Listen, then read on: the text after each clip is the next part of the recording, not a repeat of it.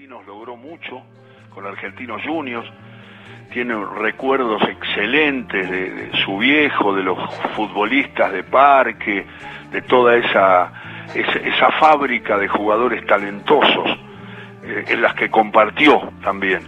Y es el Checho Batista, Sergio Batista. Hola Sergio, ¿cómo andás Checho? Hola Alejandro, ¿qué tal? Buenas tardes, ¿cómo estás? Este, un gusto, la verdad, hablar con vos. Bueno, y aquí estamos, siempre eh, blandiendo algunos recuerdos. Debe ser, Checho, que nos estamos poniendo un poco viejos. Vos no, porque vos sos del 62, sos joven todavía. Pero pasan los años, ¿no? Pasan. Uno mira para atrás este, y, dice, bueno, ya pasaron 34 años, y es mucho, ¿no?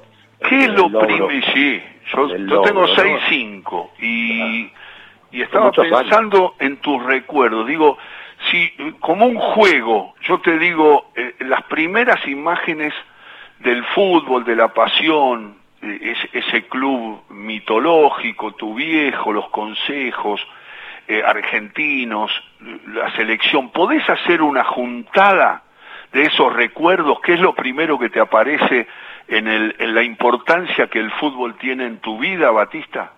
Este, no, este, lo que primero que se me viene, no, este, fue mi hijo, que el otro día, mira, yo te digo, que, lo que me pidió mi nieto de cuatro años, este, para ahora, para el Día del Niño, fue una pelota de goma pulpo.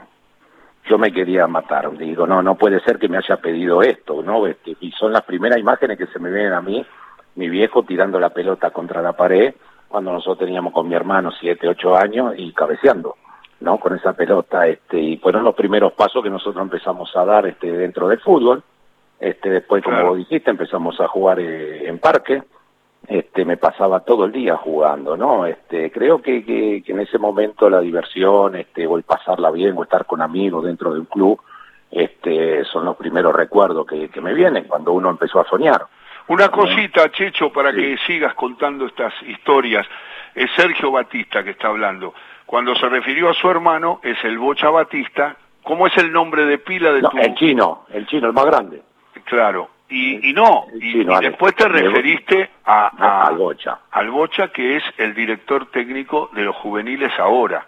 Seguramente. Digo para decirle, para decirle a la gente porque pasaste de largo. Claro, el chino es el mayor, estabas vos y después apareció el Bocha Batista, que jugaba de lateral, ¿no? El Bocha. El Bocha empezó, sí, siempre. Empezó jugando como, a ver, este, en la época del Nano Arián en Argentino Junior, este, él, jugaba, él jugaba de 8, el Nano lo ponía como número 5, y después pasó a jugar de 4. Pero el puesto de él realmente es de marcador de punta derecho, ¿no? Este, en el Babi Fútbol por lo menos jugaba, jugaba en el medio, en el medio, ¿no? Que se juega de 5 y él jugaba en el medio como lo hacíamos todos. Claro. Lo hacía. Pero después en cancha grande, este, empezó a jugar de lateral derecho y le fue bien, ¿no? Porque fue, pues estuvo por varios clubes, estuvo, salió campeón con San Lorenzo. Sí, Este, y bueno, es uno de los recuerdos también nuestro de que la enseñanza nuestra hacia él con el chino, porque nosotros le llevamos ocho años a él. Claro. Ocho años, él vino, llegó después, ¿no? Digamos. Pero son recuerdos muy lindos de, de, de estar todos juntos en el Club Parque, más que nada. Sí, muy futboleros y digámosle a la gente que no conoce, hay mucha que sí, mucha que no, que está escuchando, que el Club Parque fue un símbolo del, del fútbol, se vincula con esos jugadores, el Checho también lo representa con esos futbolistas eh, de, de, de esa altísima calidad técnica, jugadores que jugaban en canchas chicas y hacían un fútbol grandioso. Contá un poco, Checho, cómo era Parque, porque de ahí salieron cuántos. Sí, Parque es un club de baby fútbol ahí enfrente de la plaza de Villa del Parque. Nosotros, este, mi papá fue el que impulsó el baby fútbol ahí en un momento que nosotros entramos así este, repentinamente al club y vimos que, era lindo, no había baby fútbol. Le comentamos con mis amigos que, que, me acuerdo que había una pelota que estaba toda desinflada, empezamos a jugar. Este, y le comentamos a mi papá que había un club lindo que nos gustaba este, y mi papá empezó a ir junto con otras dos personas, con otras dos personas, Tito Patiño, y bueno, en ese momento era el técnico, era, era Buda, le decían, este, y ahí empezó a impulsar el baby fútbol, armó tres categorías, este, y empezamos a, a jugar, ¿no? Después se fueron haciendo lo demás, después mi papá se cansó un poco y le dijo a Ramón Madoni, a Madoni, claro. Claro, Ramón que él lo conocía de los potreros y sabía cómo pensaba y cómo jugaba Ramón Madoni, que decían que jugaba bárbaro Este, entonces él iba a ver a los sobrinos, al club, y en un momento mi papá le dijo si quería dirigir las divisiones del club, mi papá estaba cansado, dijo, bueno, yo abandono y seguí vos, y ahí Ramón fue que armó todos los jugadores que después salieron, ¿no? El primero que fue de, que salió del parque fui yo, que fue Argentino Junior, el primero, que ahí empieza la relación con Argentino Junior, Parque Argentino Junior. Claro. Y después Ramón este, hizo todo lo demás. Lo que tiene el Club Parque es que siempre se fijó este, no en el momento de los chicos, sino en el futuro, ¿no? Este, por eso siempre tuvo la misma filosofía de entrenamiento, ¿no? Que la técnica, que los fundamentos, sí le gustaba ganar como a cualquiera, ¿no? Pero este, lo más importante era eh, capacitar a los chicos y formar a los chicos como para que el día de mañana puedan entrar en novena edición de Argentino Junior y el día de mañana este, ser jugadores de primer. Ahí, cuando Sergio Batista está charlando con nosotros, aparece también el cálculo que uno hace, porque vos sos un poquito menor que Diego, que Maradona. Pero Maradona ya estaba en Cebollita, ¿ya tenía una relación con Madoni? Eh, no, no, no, no, no. Ah. Diego no tuvo, no tuvo la relación con, con Diego. Diego vino a jugar de, grande al Club Parque, ¿no? Un partido de fútbol de salón, una final de fútbol de salón que nosotros jugábamos. Ajá. Este, un día me dijo, Checho, quiero jugar quiero jugar la final y yo dije, bueno, ¿no querés jugar la final? Bueno, nosotros teníamos, en ese momento estábamos muy, muy juntos, muy pegados, y fue cuando vino. De chico, este no, Diego no, Diego no, no vino. Ramón creo que no se lo cruzó tampoco porque Diego se va a primera división cuando yo estaba en novena, él estaba en séptima. Sí, eh, y ahí ya, ya se fue a primera división a los 15 años, lo vimos muy poco, ¿no? En inferiores. Claro, en inferiores lo vieron poco y ahí aparece. Y hay una cosa que te distingue, lo, voy a decir yo, si vos querés agregar y si no, no agregues. Eh, hay varios momentos en que eh, Sergio se alejó de Diego, tuvo algunas discusiones, algunas cosas que, que no le gustaron a ninguno de los dos y se alejaron. Ahora, la sensación es que nunca mezclaste en tu opinión futbolera sobre él de lo que compartiste, de lo que significa para el fútbol argentino, podés enojarte, podías cuestionar cosas, pero nunca pusiste en duda lo que significa Maradona para el fútbol. Y me parece que eso es una cosa muy importante que te distingue. Seguramente, este, no, nunca lo voy a poner en duda, la verdad, este, y lo que yo disfruté con Diego tampoco. Yo te cuento, con Diego nosotros tenemos una amistad este, desde hace años ya y tuvimos, habremos tenido dos o tres discusiones, peleas, ¿no? Sí. Este, y cada vez que nos vemos nos arreglamos, ¿no? Como pasó la última vez en la selección, que hoy tenemos la amistad que tenemos siempre, ¿no? Claro. Este, discutimos, pero nunca iba a poner esas cosas, por más que esté peleado, enojado, este, esas cosas, ¿no? Este, pues yo sé lo que Diego, sé como, lo que es como persona, lo que me ayudó en su momento a mí, este, y nunca mezclaría lo que es el tema futbolístico. Sí, una pelea, una discusión, una, matices, debate, bueno, tres, cuatro veces, en la, vida, ¿no? Claro, como te digo, vale, este, tres, cuatro veces nos habremos peleado, discutido, este, porque él tiene su carácter, yo tengo el mío, o mi pensamiento, ¿no? Este, y bueno, muchas veces yo le decía que no, él se enojaba, este, pero siempre terminamos igual, sabemos que la amistad está por encima de esas peleitas, ¿no? Este, entonces, hoy está muy bien. Ajá, es la palabra del Checho Batista. Checho, y, y, y cuando decís todo lo que le debes de ayuda, ¿también pensás en los equipos del 86, en, el, en, los, en, lo, en, ese camino, en ese recorrido del 90 que casi los, los hace campeones del mundo de nuevo, en ese grupo con Bilardo? ¿También le das ahí la importancia que se mostró para el mundo? Y sí, sí, sí, Ale, en el 86, este, durante toda la época que nosotros, antes de llegar a, a México, creo que Diego fue un valor muy, no, no, no en lo futbolístico, no hablo en lo futbolístico, sino en tema liderazgo, ¿no? Este que ayudó muchísimo y que era un líder que nosotros supo convencer al grupo hablando, hablando y haciendo cosas o discutiendo cuando tenía que discutir con gente que quizás esto con directivos, ¿no? Sí, sí. Entonces nosotros nos sentíamos muy apoyados, más allá de ser el capitán, este, todos saben que Diego tiene una personalidad muy fuerte, muy fuerte, este, y sabíamos que tenía, este, sentíamos el apoyo de él para cualquier problemita que teníamos nosotros. Y eso fue lo que hizo Diego en el 86 y nosotros, seguramente, más por ser el mejor jugador del mundo, por lo que demostraban los entrenamientos, por lo que demostraba fuera de la cancha, digamos, este, nosotros lo acompañábamos, lo seguíamos, ¿no? Claro. Eh, eh, Sergio, ¿viste algún jugador o tenés una idea de algún jugador que esté arriba del talento de Diego o lo pones arriba de todos?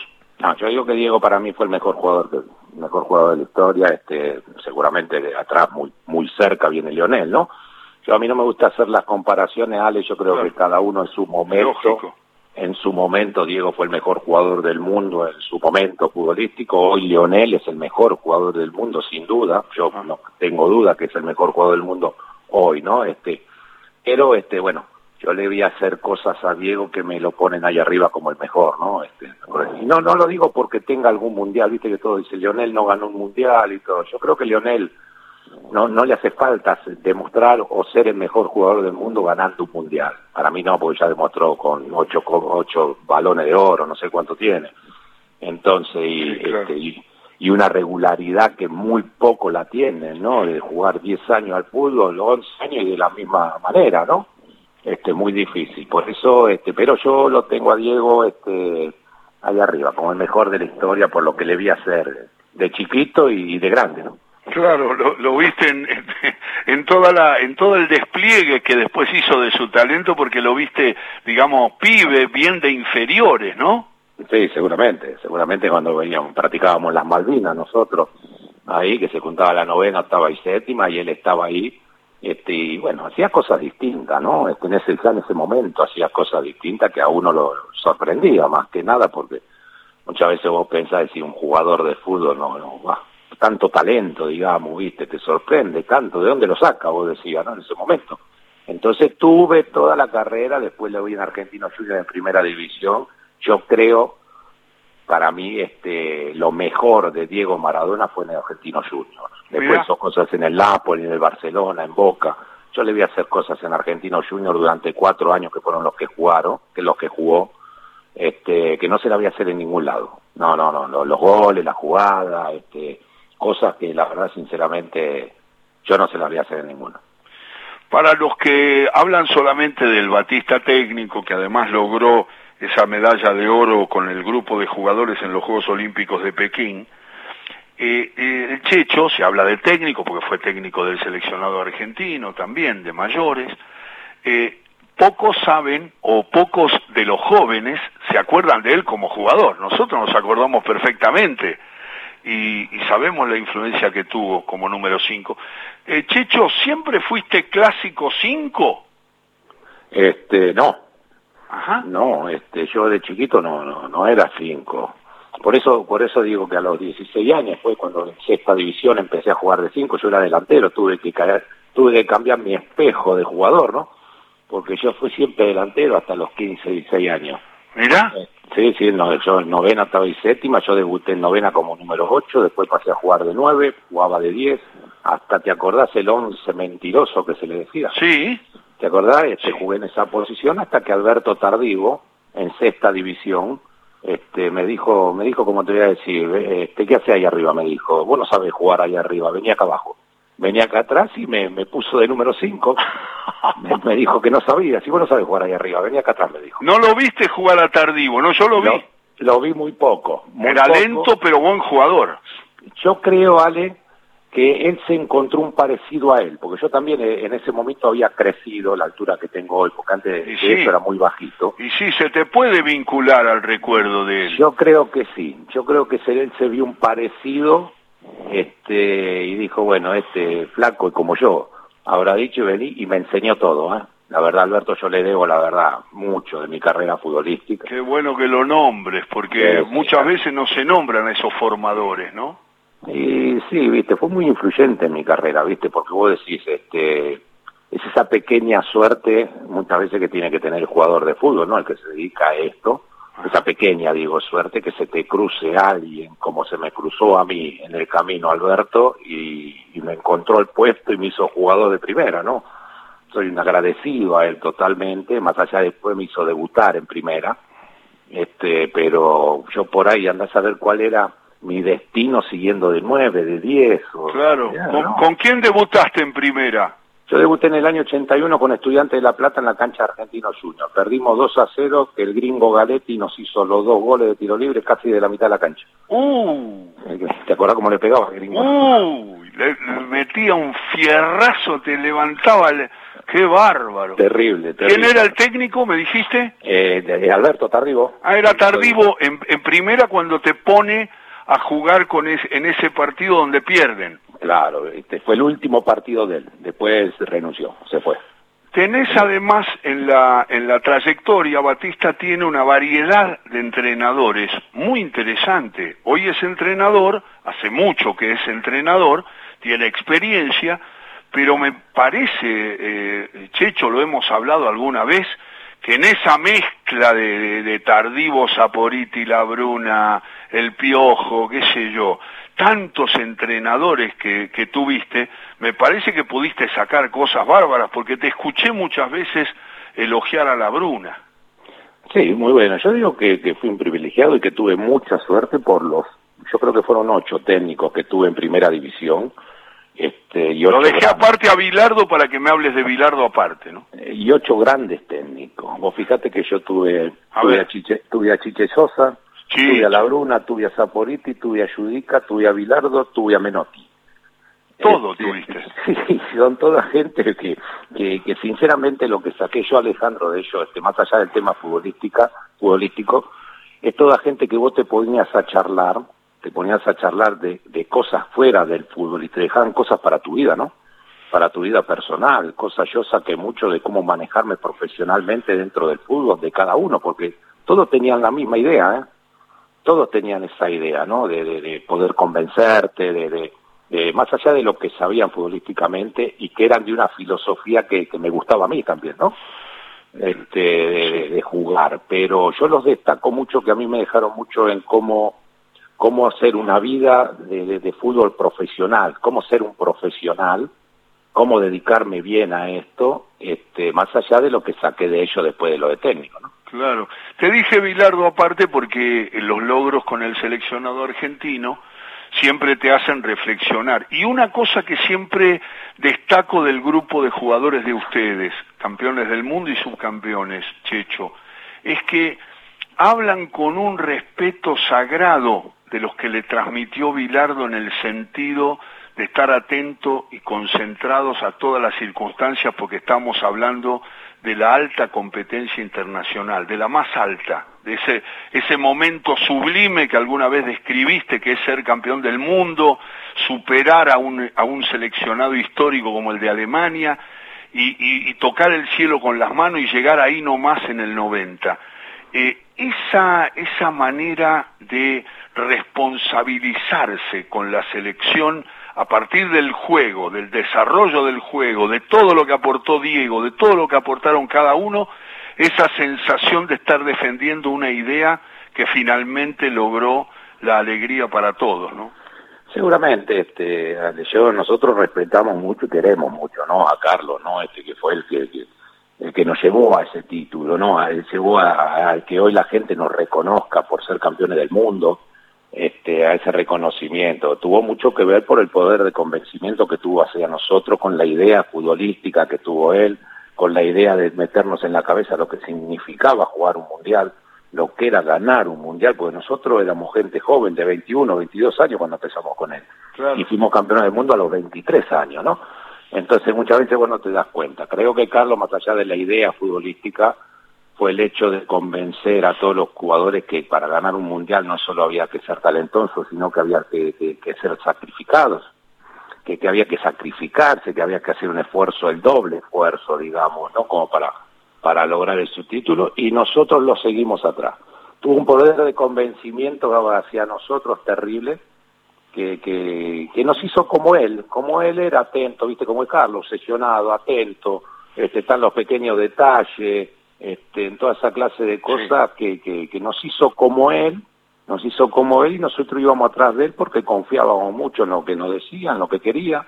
Y era un grupo muy fuerte. ¿viste? Para sacarte una sonrisa ahora y a la gente que está escuchando, es Sergio Daniel Batista el que está hablando, el Checho, eh, había que aguantarlo con las obsesiones, ¿no? Terrible, terrible. Fue terrible, nosotros pasamos cuatro años, la verdad. Este, a mí me tocó del 83 estar en Tulón, después en un preolímpico, practicar con ellos. Después, por lo menos, hace un año, en el año 85, que fue las eliminatorias, yo me jugué y volví otra vez, ¿no? Pero... me salvé, dijiste.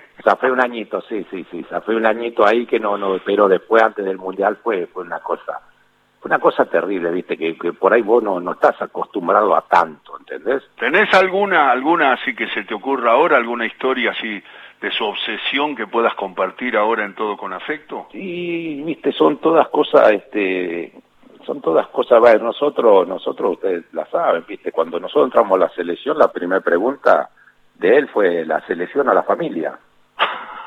Qué la, porque vos decís, bueno, vos estando en un club, decir, en un club vos tenés tres horas, tenés la familia y el club, podés hacer las dos cosas. Entonces nosotros dijimos la selección. ¿Cómo no vamos a decir la selección? Claro, y bueno, después no la veíamos la familia. Nos engañó. Por eso digo, por eso nos hizo esa pregunta, porque nosotros, Ale, nosotros levantábamos a las siete y media de la mañana, yo no la veía a mi familia, me iba, me hacía las cosas y me iba para entrenar entrenábamos a la mañana, comíamos ahí en el, ¿te acordás allá? En cosa empleado de comercio, que había que se da allá atrás. Sí, sí. Eh, comíamos por ahí a las 2 de la tarde, nos íbamos hasta el centro a ver video, porque no teníamos video ahí. De Seiza al centro, a un hotel que hay en el centro, o si no al sexto piso de la AFA, este, mirábamos los videos, que los videos de Carlos no, no, no son como los ahora que lo edita y duran 30 minutitos, los videos de Carlos duran 120 minutos un partido porque va para atrás, para adelante, para atrás, para adelante y los errores. Entonces, después de una práctica, viste, llegaba un momento que vos por ahí los ojos se te cerraban un poquito, ¿entendés? Pero tenías que estar atento. Y bueno, y a las cuatro y media, cinco, le levántense, vamos otra vez y a entrenar otra vez, que practicábamos a las cuatro y media, cinco, seis de la tarde. Entonces llegaba a las ocho y media, nueve de la noche a mi casa, lo veía un ratito a mi familia y me iba a dormir. Claro. Y después no pudimos pensar, que con razón no dijo la selección a la familia, porque era todo el día ahí adentro. Toda la selección era, la familia ni la viste. Fue muy gracioso cuando dijiste eso. Muy poco, muy poco. Yo nosotros dijimos, pero yo mi familia la veía, este, porque dormíamos, ¿no? Este, si la veía dos, tres horas por día eh, era mucho, era mucho, no, no, no, no. Y pero, pero no gustaba, ¿eh? Vale, nos gustaba ir a entrenar, el grupo estaba bien, Carlos lo llevaba bien, tenía una persona al lado, más allá de Pachamé que lo acompañaba, tenía una persona al lado que te daba gusto ir a hablar con él, este, un profesional enorme que era el profe Echevarría. Qué grande. profe Echevarría, un grande, un grande, un fenómeno que a veces muchos no lo nombran, pero creo que tuvo mucho que ver para que nosotros hagamos campeones del mundo en el tema grupo, ¿no? Sos Checho, para después hablar un minuto te pido que me aguantes con las noticias y terminamos la nota. Lo que quiero decirte es, eh, ¿sentís que, ese campeonato del mundo del 90 en Italia, eh, lo que pudo pasar no existe, existe lo que pasó, pero esa ausencia tuya de Justi, de Canigia y de Olarticoechea en la final, ¿te da para pensar siempre que se le podía haber ganado a Alemania después de haber empezado el, Mundial con el desastre de Camerún? Yo creo que sí, yo creo que se le podía haber ganado porque uno viendo la final, que, a veces uno se queda con bronca y no la ve, viste, después, este, viendo la final fue muy pareja, fue muy pareja la verdad, más allá de que Alemania sinceramente venía mejor que nosotros, ¿no? Futbolísticamente hablando, ¿no? Este, pero lo nuestro era un grupo que era un grupo muy, muy, muy guapo, muy sabía, viste, lo que quería. Y yo creo que habiendo dos jugadores de lo que vos nombraste dentro del campo de juego se podía haber logrado el título también. No desmerezco lo que hicieron los muchachos, ¿eh? Pero creo que solo con solo dos muchachos no que están acostumbrados a, a esa clase de finales también porque quedaron afuera tres jugadores que habían jugado en la final del mundo este ya el campeonato anterior y se podía haber ganado no así todo fue muy parejo el partido no no no. Es una lástima lo que pasó no porque uno llega a este momento y y yo sigo criticando no insultando pero criticando al referí que creo que fue que se equivocó que se equivocó feo ahí en el penal, pero este, yo digo que se podía haber ganado esa final también, ¿no? Porque hicimos, hicieron mucho los muchachos, ¿no? ¿Cómo cambiaron, cómo fueron cambiando? Porque llegaron a ese partido con Italia y la verdad que el equipo debió ganar en los 90, en el 90, y no tener que ir al alargamiento y a los penales, porque la verdad es que el equipo ahí apareció en toda su dimensión contra Italia, ¿no? Yo creo que fue el mejor partido que jugó la selección, ¿no? De cómo veníamos haciéndolo, creo que fue el mejor partido que, que, se jugó, creo que como decís vos, no se podía haber ganado en los 90 minutos porque fuimos superiores a, Italia. Ese gol de Esquilachi que estaba fuera de contexto, porque la verdad que no había hecho méritos y tal, y después el, el empate de un jugador que siempre que te escucho lo elogias este, grandemente que es Claudio, ¿no? Sí, sí, yo creo que sí, Claudio fue uno de los mejores jugadores también. Ya en quinta división este, era uno de los grandes que a nosotros íbamos a practicar selección antes del 86 contra ellos. Lo volvía loco, ¿no? Nos sacaba loco, eh, Ale, pero no, no lo podíamos agarrar. Pero no lo podíamos agarrar. Le iba por el lado de Garrea encima, pero iba por el medio. Tenía una velocidad que nosotros, viste, queríamos pibe este, estaba en quinta división, creo él. Pero claro. decíamos, no le peguemos porque es un pibe.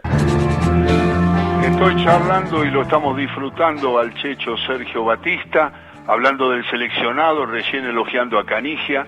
Ahora quiero volver a Claudio, porque dijimos Claudio y era Canigia, yo que soy un obsesivo de estar diciendo con quién hablamos y a quién mencionamos y no por los nombres. Pero es verdad lo que decía el checho de lo que significó para ese seleccionado, para ese momento Claudio, con su velocidad y su control de pelota. Pero quiero hacerte escuchar para que sonrías, Checho, y la gente se dé cuenta que un día estábamos charlando y quedaste grabado para siempre, porque estabas hablando de la capacidad técnica, y yo creo que te hice una referencia que pocas veces había visto un jugador con tanta técnica como Claudio Borghi y, mira, mira lo que me dijiste, escuchá lo que me dijiste. La primera vez, Alejandro, que yo vi una rabona de voleo, se la vi a Claudio Borgi. Lo demás en rabona, así, toda barba, pero Claudio le pegaba de voleo. Cruzaba las piernas en el aire y le pegaba así.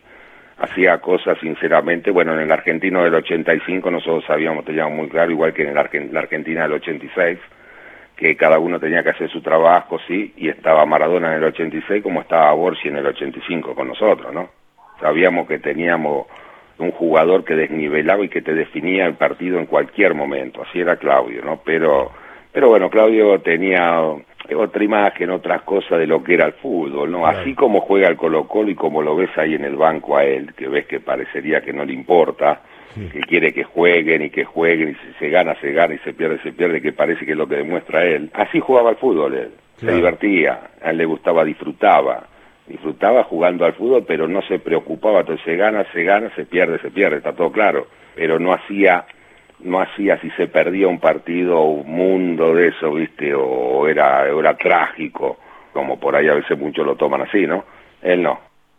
Es así, ¿no, Checho? Era como me lo contaste aquella vez, Borghi. Sí, Claudio sí. Claudio, yo digo que fue uno de los mejores jugadores que vi yo, ¿no? Este, también, a veces digo que, que Claudio estuvo un escalón abajo de Diego Maradona, por las condiciones técnicas, por lo talentoso que era. Yo digo un escalón porque yo digo que nosotros, los jugadores, este, estamos a 10 escalones. Estamos a 10 escalones, más o menos, de lo que Diego Maradona, ¿no? Este, Claudio estuvo a uno. Jugador muy talentoso, muy bueno este, como te dije ahí en esa nota, en el argentino del 85, él te definía el partido cuando, cuando él quería, con una magia de él, este, este, por ahí se ganaban los partidos. Yo, y como te dije, la Rabona fue la primera Rabona que vi en el aire, se la vi hacer a él. Sí, además la que la, yo le vi alguna vez en un entrenamiento clavarla en el ángulo. Le venía el córner y medio en el vértice del área hacía la rabona en el aire y la clavaba en el ángulo. Pero, con una facilidad, Ale, que, la verdad que, seguramente a todos nosotros nos cuesta hacer eso, ¿no? No lo haríamos tampoco, ¿no? Este, pero él lo hacía con una facilidad como como si le pegaría normal, ¿no? Este, con la derecha normal tiraría un centro, este sacaba cada centro en el aire o de rabona en el piso, que era poner la cabecita nada más y meter el gol. Claro es el Checho Batista que está charlando con nosotros. Checho, esas, esas, esas épocas de argentinos, campeón de América y campeón del mundo para todos, ¿no?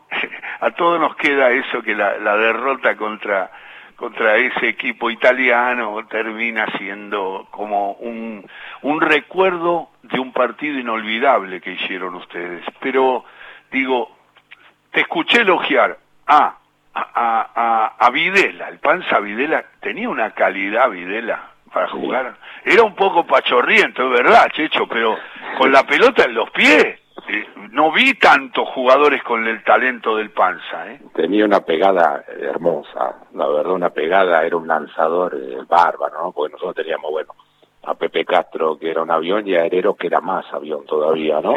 Este, y claro, y teniéndolo a al Panza Videra, que como vos decís, era pachorriento, buscaba la sombra, jugar en la sombra muchas veces, este, tenía una pegada enorme, ¿no? Una inteligencia y te dejaba solo frente al arquero como si nada, con un pase de gol como si nada.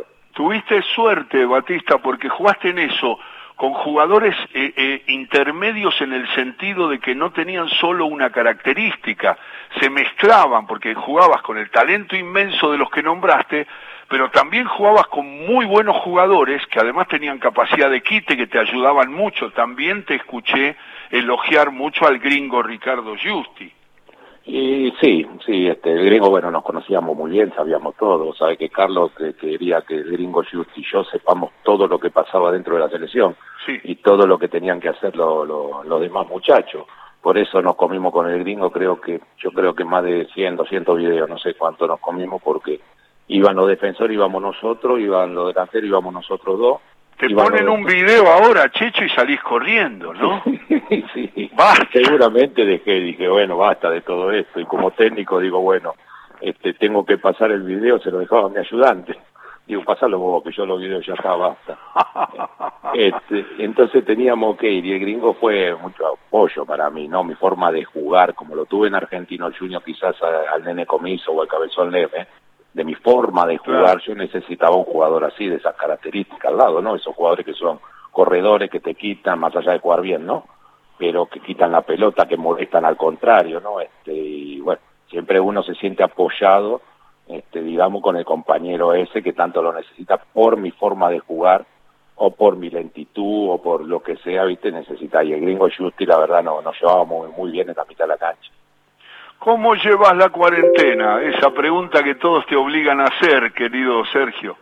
Y yo trato de pensar en positivo, estoy con mi señora en casa, este, sí se me está haciendo un poco largo, ¿no? Como a todo el mundo, ¿no? Este, la verdad, este, no tengo necesidad de salir, no tengo, tengo la suerte esa, ¿no? Por lo menos que me puedo bancar y quedarme en casa, no tengo esa necesidad, pero trato de hacer ejercicio, de ser positivo, sí lo que me molesta es que quizás no pueda ver a mi nieto como lo tengo que ver, o abrazarlo, o ver a mis hijos, ¿no? Porque ellos están en distintas casas. Pero, qué sé yo, se hace un poco largo, se hace un poco largo, pero hay que aguantarse, qué sé yo, tratando de, aguantar y de respetar lo que dicen, qué sé yo. Bárbaro. Es Sergio Batista, Checho, y está, eh, no me digas que todavía jugás, no. No, no, al fútbol no, no, hace rato que no, no, que no le pego a la pelota. Pero jugaste hasta grande, ¿no? Yo jugué hasta los 38 años. Claro, pero después, digo, ¿seguiste jugando? Sí, sí, hace 4 o 5 años que no juego, viste, por eso. que no me junto por este, dolorcito en la cintura que después puedo jugar, ¿eh? Puedo jugar, pero después, bueno, este, si me llamás Alejandro, estoy 4 o 5 días que no, no te veo. No, me puedo recuperar, no me puedo, estoy tirado en la cama, no me puedo recuperar. Claro, me acuerdo en la época de argentinos que iba a cubrir los entrenamientos, iba a la cancha ahí en, Juan Agustín García y Boyacá, y salían enojados Batista, y en eso Videla, alguno de los muchachos, era que el piojo judica, que tiene muchos años, que está muy bien y que para mí es un sabio del fútbol, que además lo vi jugar, es un jugador muy inteligente, en eso en el picado les ganaba y salían enojados. Caliente. Yo te vi a veces salir así, me dijiste, sí, sí, ahora, ahora te atiendo, ahora te atiendo, pero estaba, venía del partido que Judica les había ganado porque era muy competitivo el piojo. Sí, sí, sí, y eran picones competitivos también con, con lo que hacíamos, ¿no? Y el piojo jugaba bien. Para mí, la verdad, el piojo más allá de algunos inconvenientes que teníamos, viste, este, para mí una gran persona y un gran técnico, como dijiste vos, sabía mucho de fútbol. Qué serio, ¿no? Además, claro, muy duro también, ¿no? Era duro, viste, porque era un poquito cerrado, viste, que te preguntaba las cosas y te decía que no era así. Y yo decía, ¿para qué me las preguntás? Entonces llegaba, viste, un momento que te enojaba, te fastidiaba, pero... Pero te queda como un hombre muy importante, ¿no? Sí, muy importante, muy inteligente, la verdad como vos dijiste, de fútbol, la verdad, un libro abierto. sabe muchísimo y una gran persona, ¿viste? Una gran persona, la verdad. Muy serio, muy derecho, gran tipo. Por eso no, no dirigió mucho más, porque también él se enfrentó a los violentos y, y no quería saber nada de, de, de, entregar sus posiciones. Eh, yo estoy con muchas ganas de llamarlo porque siempre está bueno escucharlo, siempre ayuda a pensar, siempre dice cosas muy valiosas de lo que significa para él su pasión por el fútbol, porque Judica fue un jugador destacado, ¿no? Sí, sí, sí, sí, bueno, yo no lo vi jugar, pero me dijeron, bueno, la pegada que tenía, la pegada impresionante, ¿no? Con esa zurda, la, te digo que entrenaba a los arqueros y los arqueros se enojaban porque la clavaban los ángulos. Se enojaban los arqueros, que García de Mendoza se enojaban porque le decían, ¿va a entrenar usted o voy a entrenar yo? claro, no la agarraban, la clavaban los ángulos, tenía una pegada hermosa, pero qué sé yo, te hacía enojar un poquito. ¿Algún tirito, algún tirito de la Bruna viste cuando los dirigía? Eh, Ángel no, no, no vi, no, no, ah. no vi, Ángel ya era más de, de, otra cosa, la verdad yo un respeto bárbaro con Ángel, uno de los mejores, la verdad. Yo nunca vi a Alejandro, te soy sincero, en el fútbol, una persona con una psicología enorme, un poder de convencimiento enorme, pero que tenga un grupo de 28 jugadores, 29 jugadores y todos estén contentos. Que ninguno esté mal yo nunca vi, vos viste que el que juega está contento, que va al banco está más o menos, y el que no juega, que no está, siempre está mal, siempre hay problemas, siempre tiene por ahí algunas cositas. El único tipo que vi que, tenía 29 y los 29 estaban contentos, que le respondían como él quería, este Ángel Labruna. Un armador de grupo terrible, terrible, un poder de convencimiento, muy vivo, yo digo muy vivo, viste, porque muchas veces vos como técnico te vas con los titulares, él siempre fue con los suplentes. Él hablaba siempre con los suplentes, con los titulares no hablaba nunca. Él se iba con los suplentes, con los que no jugaban, y les hablaba y les decía cosas, y claro, los tenía bien a ellos y nosotros estábamos bien, muy inteligentes.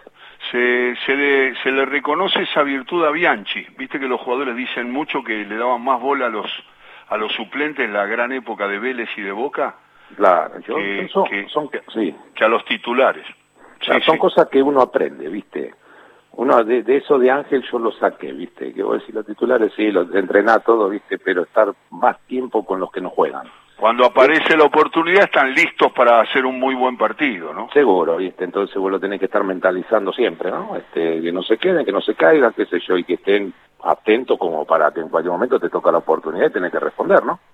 Pero este, son cosas que uno aprende también, ¿no? Las despedidas con Batista siempre son circunstanciales porque cuando lo encuentro charlamos como si hubiéramos hablado ayer. Eso me pasa siempre y te mando un abrazo grande, Checho. Un abrazo, vale. Un abrazo, un gusto hablar con vos, ¿eh? Saludos a la familia. Gracias, igualmente. Sergio Batista, en todo con afecto, charlando aquí.